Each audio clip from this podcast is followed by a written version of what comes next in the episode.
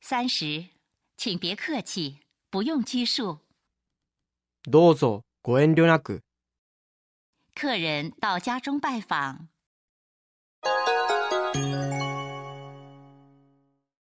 ちょうど昨日青森の親戚からリンゴを送ってきたんですよ。